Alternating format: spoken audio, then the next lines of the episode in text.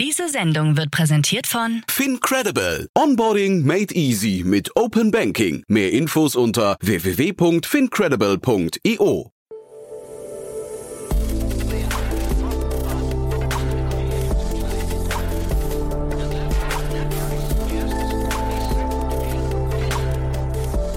Startup Insider Daily. Guten Tag und herzlich willkommen bei Startup Insider Daily. Am Mikrofon ist Michael Daub und ich begrüße euch in unserer Mittagsausgabe.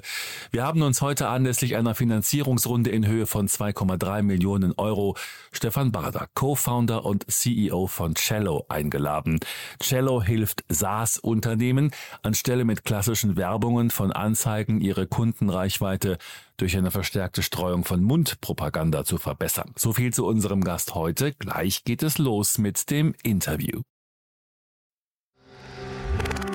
Werbung.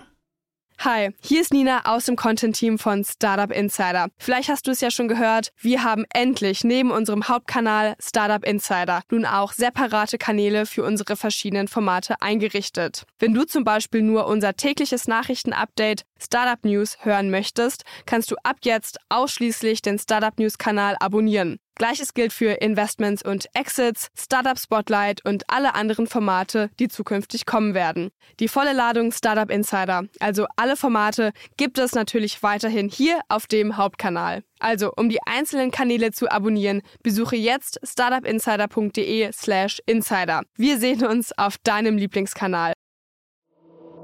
Startup Insider Daily. Interview. Sehr cool. Ja, ich freue mich. Stefan Bader ist hier, der Co-Founder und CEO von Cello. Hallo Stefan. Hallo Jan, freut mich hier zu sein. Seit ich gehört habe, dass wir sprechen, habe ich den ganzen Tag schon einen Ohrwurm im Kopf. Äh, ähm, da hast du mir so eine Musik ins Ohr gezaubert, äh, die dafür gesorgt hat, dass ich mich umso mehr freue, dass wir sprechen. Ihr habt einen coolen Ansatz, muss ich sagen. Äh, Finanzierungsrunde gerade abgeschlossen. Führ uns doch mal vielleicht gerade durch, was ihr macht. Das ist ja eigentlich, man hat so das Gefühl, ihr definiert so ein, ja, ich will, ist es ein neues Segment, was ihr definiert oder habt ihr euch da nur eine clevere Story ausgedacht? Genau, wir sind angetreten, eine neue Kategorie äh, für uns zu definieren und diese auch zu besetzen mit User-led Growth, was die Weiterentwicklung der klassischen Go-to-Market-Strategie ist. Angefangen von Sales-led über Marketing-led bis Product-led Growth wollen wir nun User-led Growth ähm, definieren und mit unserem äh, Produkt ähm, die, die, die Kunden dort äh, hinführen. Was wir genau machen, äh, man kann sich das äh, relativ leicht veranschaulichen. Jeder kennt die Referral-Programme von Uber, PayPal, Dropbox, ähm, meistens aus dem, aus dem B2C-Bereich. Wir wollen das Ganze nun produktisieren und in den B2B-Bereich äh, überführen, sodass äh, unsere Kundenunternehmen äh, können letztendlich Nutzer incentivieren, um in erster Linie, das ist der erste Growth Loop, den wir produktisieren, äh, Peer-to-Peer-Referrals äh, für ihr Produkt äh, anbieten zu können. Mhm. Würdest du sagen, zwischen Referral und Affiliate ist ein großer Unterschied? Ist ein großer Unterschied. Um, Affiliate ist is one to many, uh, Referral ist is one to one. Und die Beschaffenheit des Produktes muss uh, demnach eben auch eine andere sein. Um, wir sind als Produkt in, uh, in, in das Produkt unserer Kunden integriert, um, während wiederum Affiliate-Programme sehr stark auf uh, klassische Influencer etc. zugeschnitten ist, uh, wo, wo die Einbindung in die User Journey unserer Kunden nicht, nicht wirklich relevant ist. Mhm. Und eingebunden heißt, das äh, funktioniert dann über APIs oder wie, wie seid ihr da, oder ist es richtig embedded oder wie hat man sich das vorzustellen? Es ist richtig embedded. Ähm, es sind letztendlich zwei Zeilen Code, die man integrieren muss. Danach äh, taucht unser Produkt als, als kleines äh, äh, getagtes Widget äh, auf, welches man anklicken kann. Ähm, und somit öffnet sich dann unsere Nutzeroberfläche und der Nutzer kann von dort aus Referral-Links äh, verschicken und eben auch getätigt, getätigte und erfolgreiche Referrals tracken und die Auszahlung, die private monetäre Auszahlung äh, letztendlich tätigen. Mhm. Das heißt, was sind so typische ähm, Unternehmen, mit denen ihr euch beschäftigt? Äh, wenn du jetzt sagst B2B-Bereich, äh, ich vermute mal jetzt nicht der klassische Pumpenhersteller oder sowas, sondern wahrscheinlich trotzdem irgendwie im B2B-SaaS-Segment, ne? Mhm. Genau, wir fokussieren uns ähm, auf Subscription-Modelle, welches letztendlich auch, äh, kann ich später noch drauf kommen, die äh, äh, die besondere Stärke unseres Ansatzes äh, hervorhebt. Im ersten äh, Moment fokussieren wir uns auf B2B SaaS-Modelle ähm, und äh, können dort letztendlich auch die Schwierigkeiten äh, beheben als äh, Intermediär. Deswegen sieht man auch im B2B SaaS-Segment solche, solche Angebote von Referral-Produkten relativ wenig. Da letztendlich äh, steuerliche, globale äh, Komplexitäten, KYC, ähm, also wirklich operative Dinge, äh, wenn es um private Endnutzerauszahlungen geht, um die man sich kümmern muss. Diese nehmen wir als Plattform und Intermediär komplett vom Tisch. Hm. Und warum brauche ich dafür jetzt eine eigene Software, wenn ich ja, also im ne, B2C-Bereich kennt man das, jetzt sagst du gerade im B2B-Bereich, ähm, nehmt ihr euch das jetzt vor, warum ist das so grundverschieden? Im B2C-Bereich wird meistens äh, der Referral Reward verschnitten mit dem eigentlichen Produktangebot. Also man kennt das von Dropbox, man bekommt Freiguthaben, ähm, man kennt das von, von Uber, man bekommt äh, Freiminuten oder, oder Rides äh, um, umsonst, Trade Republic, äh, Trading Volumen. Das Ganze geht im, im B2B Umfeld relativ wenig, weil ich als Nutzer habe ein geringeres Interesse, einfach die, die Kosten für meinen Arbeitgeber zu reduzieren, wenn ich was weiterempfehle. Unser Ansatz äh, bezieht sich darauf, wirklich den, den einzelnen Nutzer äh, persönlich zu incentivieren und dementsprechend sind Auszahlungen privater Natur erforderlich. Und hier entsteht dann letztendlich die gewisse Komplex Komplexität, äh, welches auch schon verschiedenste Unternehmen versucht hatten, selbst umzusetzen. Ähm, mhm. Beispielsweise ein, ein Personio, welches äh, mehrere Monate an so einer Lösung gebaut hatte, äh, uns dann aber wieder verworfen hatte, weil es dann doch ein dickeres Brett war. Ah, ist das so, ja, ist ja spannend. Aber äh, erstmal schade natürlich, dass irgendwie ähm, Personen oder Mitarbeiter eines Unternehmens nicht so eng mit dem Unternehmen verbunden sind, dass sie sagen, ich im Sinne des Unternehmens versuche jetzt den Dropbox-Account Dropbox irgendwie zum Beispiel günstiger zu machen oder Volumen zu steigern, ne? sondern dass man eher so auf den eigenen Geldbeutel äh, schielt dabei. Ist es denn hinterher, geht es bei euch um Geld oder was sind das für, für äh, Rewards, die ich da freischalten kann? Ja, ist ein guter Punkt. Ähm, Rewards im, im ersten Sinn oder in der ersten Produkt, ähm, im ersten Produktinkrement, welches wir jetzt äh, anbieten, geht es um persönliche monetäre Auszahlung. Äh, wir wollen es allerdings relativ schnell weiterentwickeln äh, entwickeln in Richtung ähm, Spenden, dass man äh, dieses Geld, welches man als äh, Referrer bekommen würde, so letztendlich auch dem, dem größeren Ganzen zugutekommen lassen kann. Also sei es äh, Bäume pflanzen oder ähm, äh, Spenden in Richtung äh, karitative Einrichtungen. Mhm. Oder eben auch ähm, noch weiter gedacht in Richtung ähm, virtuelle Unternehmensanteile, ähm, was allerdings noch ein bisschen in, in der Ferne liegt. Mhm. Jetzt sagt mir ja immer, glaube ich, Word of Mouth ist so die stärkste Kategorie, ne? Also, das, also zur, zur, Nutzergewinnung, weil ich halt irgendwie Leuten vertraue, die dann Experten sind in ihrem Bereich und dann ja im Prinzip deren Rat folge. Wie ist das jetzt bei euch? Ähm, äh, ist das dann hinterher noch genauso glaubwürdig, würdest du sagen? Ist das der gleiche Kanal oder ist das eine Unterkategorie davon? Unser Ansatz besteht letztendlich darin, Word of Mouth, was jedes Produkt inhärent hat äh, oder, oder welches jedes Produkt inhärent umgibt, äh, weiter zu, äh, zu beschleunigen und zu verstärken. Ähm, und jeder hat natürlich eine, eine eigene persönliche äh, Marke, die man ungern durch, durch Weiterempfehlungen äh, schlechter Tools oder Tools, die man jetzt nicht gerne nutzt, ähm, ähm, beschädigen würde.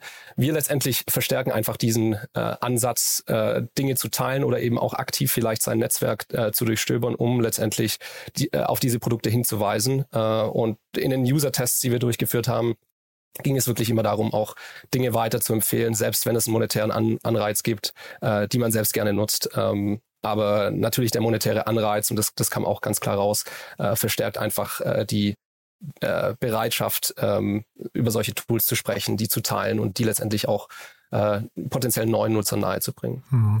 Kannst du mal versuchen, euer, äh, also oder vielleicht diesen Kanal, den ihr erschließt, also ähm, das, das ganze Thema Weiterempfehlung einfach mal in Kontext zu setzen zu anderen Marketingkanälen, weil letztendlich ist es ja das, ne? Also es ist ein Kundenakquisekanal. Äh, ich vermute mal, dass man zumindest mal kalkulierbare Kosten hat, ne? Genau, mit unserem äh, Ansatz beziehungsweise auch dem, dem Pricing, welches wir ähm, äh, festgesetzt haben, ähm, haben wir äh, einen gesicherten Lifetime Value zu Custom Acquisition Cost, also LTV CAC, was eine, eine sehr gängige äh, KPI in dem, in dem Segment ist, äh, von mindestens drei, was äh, eben auch so vom Markt als, als sehr nachhaltig ähm, äh, angesehen wird und können so letztendlich auch durch ein Freemium-Pricing äh, und ein ähm, nutzenbasiertes Pricing äh, dieses Versprechen unseren Kunden geben. Und äh, dann ist die Decke nach oben komplett offen und wir gehen davon aus, dass unser Kanal bis äh, LTV CAC 50 oder, oder höher noch, noch gehen kann, weil es eben, wie du schon gesagt hast, der stärkste Kanal, der, der relativ äh, wenig bis jetzt verstanden wird oder unterrepräsentiert äh, ist, äh, den wir so einfach äh, weiter anfachen können, trackbar machen können ähm, und unseren Kunden als äh, produktisierten Growth Loop äh, als, als SaaS-Subskription anbieten können. Mhm. Ist der denn hinterher skalierbar? Weil das, das frage ich mich gerade, also wenn ich bei AdWords oder äh, also Google AdWords oder Facebook oder wo auch immer äh, Marketingbudget reinkippe, dann bekomme ich halt eine kalkulierbare Zahl an Leads wahrscheinlich hinterher raus. Ne? Ähm, ist das bei euch auch so oder ist man hier eher so, äh, so ein bisschen drauf äh, also im Hoffnungsbereich, dass man darauf hofft, dass möglichst viele Leute oder viele Nutzer darauf anspringen? Im Online-Advertisement-Bereich ist es so, dass man in Vorleistung treten muss. Das heißt, man äh, zahlt äh, gewisses äh, Geld an Meta, TikTok äh, oder Google, um äh, verschiedenste Leads zu, äh, zu akquirieren und muss dann über die Lifetime eines Kunden dieses Geld letztendlich wieder, wieder einspielen, um so hoffentlich in einem gesunden Verhältnis von Customer Lifetime zu Akquisitionskosten äh, zu landen. In unserem Fall ist es so, dass es äh, kein Risiko gibt. Das heißt, wir verteilen lediglich den zugewonnenen äh, Topline-Umsatz äh, um. Bedeutet, ähm, jeder neu dazugewonnene Euro wird aufgeteilt ähm, äh, an äh, Rewards, an den eigentlichen Referrer unseren Kunden, also das, das Produkt, das weiter äh, empfehlen wird und uns letztendlich als, als kleinen Anteil bedeutet dass die äh, auch eine wichtige Kennzahl Payback-Periode gerade in der in der jetzigen Zeit, dass die bei null liegt. Das heißt, man muss dieses Geld nicht wieder einspielen und hoffen, dass man es ein, eingespielt bekommt. Und äh, das Verhältnis Customer Lifetime äh, zu LTV liegt äh, zu jeder Zeit in einem interessanten Verhältnis. Mhm. Äh, also es ist sehr, sehr kalkulierbar ohne Risiko. Ähm, wiederum äh, ist es so, dass gerade eine äh, rausgekommene Studie von Insider im April 2022 aussagt, dass äh, die Marketing-Advertising-Kosten explodieren. Also wenn man sich anschaut, Meta geht in den äh, CPM, Cost per Mill, um 61 Prozent year over year hoch. TikTok ist bei 185 Prozent und Google ist äh, bei 75 Prozent year over year. Mhm. Und da sieht man schon, dass es äh, relativ äh, schwer nachhaltig abzubilden ist wenn die Kosten für, für diese Kanäle so stark explodieren. Und dort bilden wir, äh, glaube ich, einen interessanten äh, Seitenkanal an, um letztendlich dieses, äh, diese Kostenexplosion auch auffangen zu können. Das heißt, ihr kommt jetzt als neue Geheimwaffe um die Ecke, ja? Ähm, was würdest du denn sagen, in zehn Jahren wird dann jemand äh, an gleicher Stelle hier sagen, äh, AdWords, Facebook und Cello sind nach oben gegangen? Also wie, wie, groß kann das Ganze werden? Ist das so eine, ist das so der, der, Traum von euch, dass ihr quasi so eine, wirklich so eine, so eine, ich weiß nicht, also wie, wie groß kann die Kategorie werden? Das ist eigentlich meine Frage, ähm, weil ich mir das überhaupt nicht vorstellen kann. Ähm, ich glaube, wir, wir Deutschen neigen generell dazu, zu klein zu denken. Ähm, deswegen versuchen wir da dem, dem äh, so ein bisschen entgegenzustehen und, und relativ groß zu denken. Wir glauben mhm. schon, dass es ein signifikanter Kanal werden kann in der äh, Kundenansprache. Und wenn man sich die, die größten Unternehmen weltweit anschaut, dann sind die hauptsächlich besetzt von eben äh, diesen Playern rund um Meta, Google. Ähm, ob das jetzt auf diesem gleichen Stand ist, äh, ich glaube, da würden wir uns alle freuen, aber äh, wird es wahrscheinlich nicht werden. Wir würden uns, glaube ich, schon mit, äh, mit ein bisschen weniger zufrieden geben. Hm, aber nur ein bisschen, ne? Ist klar. Nur, ähm, nur ein bisschen. Jetzt sprechen wir ja vor dem Hintergrund eurer Finanzierungsrunde. Die 2,3 Millionen Euro habt ihr eingesammelt und ihr habt einen sehr, sehr äh, spannenden Kreis an Investoren, finde ich. Ne? Also zum einen VCs, aber ihr habt ja irgendwie auch eine ganze Reihe an spannenden Angels dabei, ne? Genau, wir haben einen relativ großen Kreis aufgemacht, ähm, um letztendlich äh, für uns auch ähm, Zugang zu, äh, zu relevanten Kunden äh, auf, aufmachen zu können. Also wir sind äh, auf der VC-Seite ist äh, bei Founders, ist ein äh, dänischer Fonds, der in, in Lead gegangen ist und wird flankiert von Possible Ventures, Tiny VC. Ich möchte jetzt ungern mehr nennen, weil ich sonst welche, welche vergesse ähm, beziehungsweise nicht nennen kann. Ähm, aber es sind sehr spannende und hilfreiche äh, Investoren dabei. First Momentum ist beispielsweise auch ein sehr ähm, guter Fund, der uns auch operativ sehr unterstützt. Und die sehen die gleiche oder die teilen eure Vision auf den Markt, ja? Also da, da, vielleicht kannst du auch noch mal kurz beschreiben, die aktuelle Marktsituation, die wahrscheinlich äh, spielt sie euch in die Karten, ne? Höre ich raus, oder?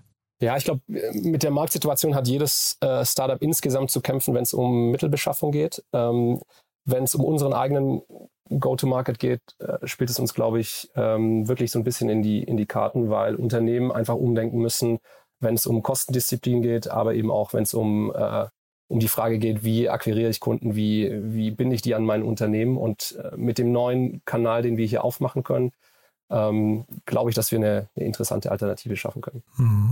Was sind so die Herausforderungen, was würdest du sagen für euch? Sind es hinterher Sales-Themen äh, oder ist das, wie, wie weit ist denn das Produkt jetzt gerade?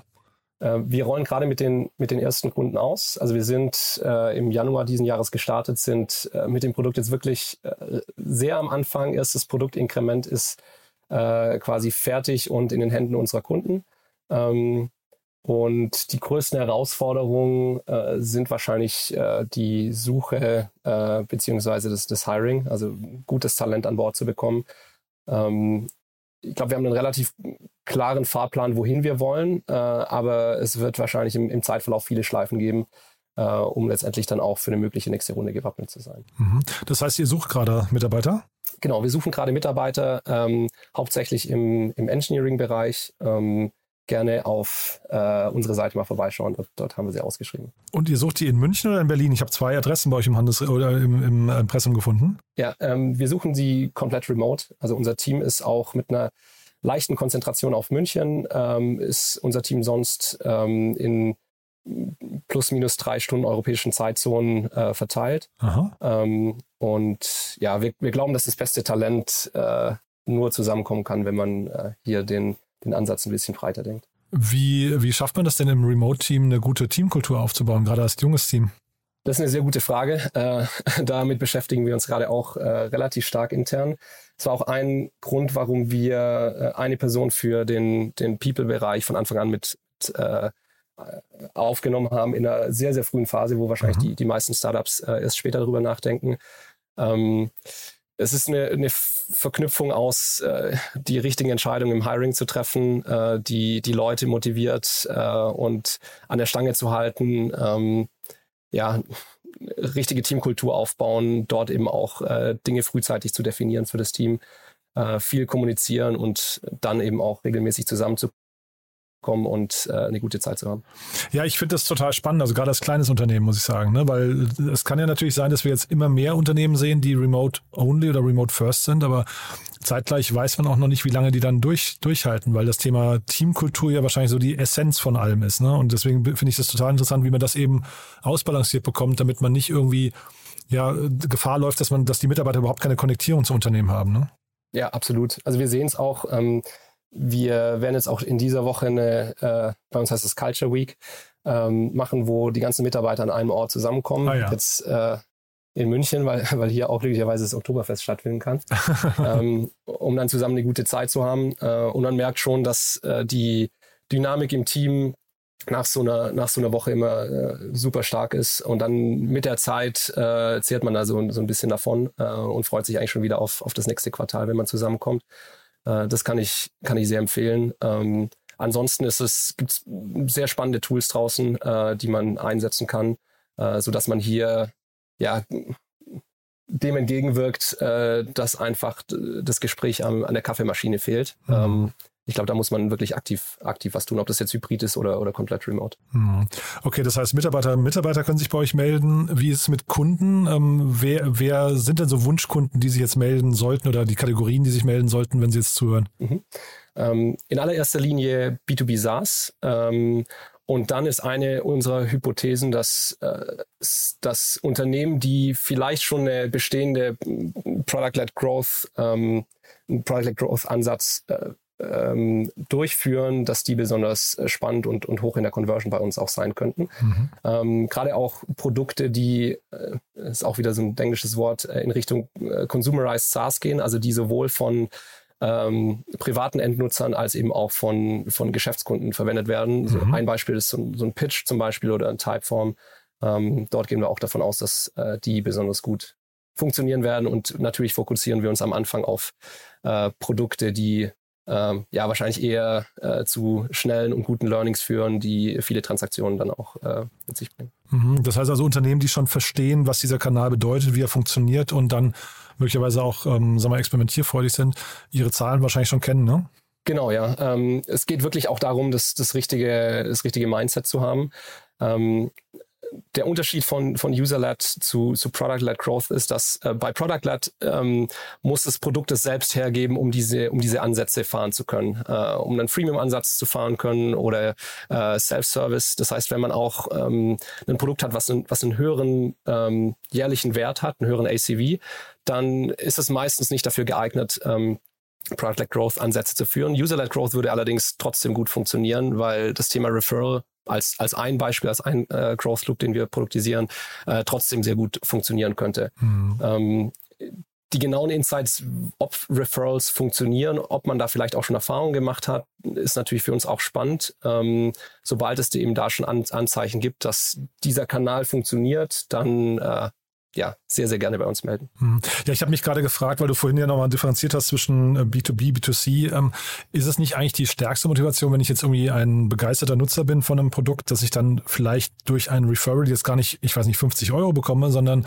dass ich einfach bestimmte Features erst freischalten kann, indem ich zeige, ich bin halt irgendwie ein Evangelist des Unternehmens, ja, oder des Produkts? Ja, guter Punkt. Äh, ist auch äh, ein Feature, das bei uns auf der Roadmap steht dass man eben nicht nur monetäre An An Anreize äh, bieten kann, sondern mhm. eben auch mit dem Produkt verknüpfte An Anreize, mhm. ähm, was wiederum dann auch den, den Markt in Richtung B2C für uns öffnet. Das ist ein, eine wichtig, ein, ein wichtiger Baustein dafür mhm. äh, und in den Markt werden wir auch relativ äh, zeitnah dann äh, gehen wollen, was eben, was eben aber auch für den B2B-Markt äh, spannend ist. wir haben eben jetzt versucht, in der, in der Kürze der Zeit wirklich so ähm, brutal wie möglich zu, zu priorisieren. Mhm. Äh, und deswegen kommt eben das, äh, das Thema monetäre Auszahlung als, als erster Reward. Mhm. Ist das Thema hinterher eigentlich, ähm, also jetzt nochmal Stichwort amerikanischer Wettbewerb, also es gibt ja eine ganze Reihe an Unternehmen, die zumindest im gleichen Segment irgendwie unterwegs sind, entfernt oder, oder die direkte Competitor. Äh, ist das Thema ähm, DSGVO für euch wichtig? das DSGVO-Thema spielt vor allem uns äh, in die Karten, dass äh, die ganzen ähm, Advertisement-Kosten so durch die Decke gehen. Äh, hm. Ein ähnliches ähm, äh, ähnliche Regulierung wird gerade auch in den USA eingeführt. Äh, aber natürlich schirmt DSGVO, glaube ich, jedes europäische Unternehmen vor nordamerikanischen äh, Unternehmen so ein bisschen ab, weil man sich einfach hier ähm, von Anfang an drum kümmert, weil man das bei Design letztendlich bedenken muss. Ähm, längerfristig äh, glaube ich, dass die Regulatorik in den USA nachgezogen wird und dieser Wettbewerbsvorteil dann vielleicht leicht verschwinden wird. Ähm, ja, kurzfristig sicherlich spannend. Mhm.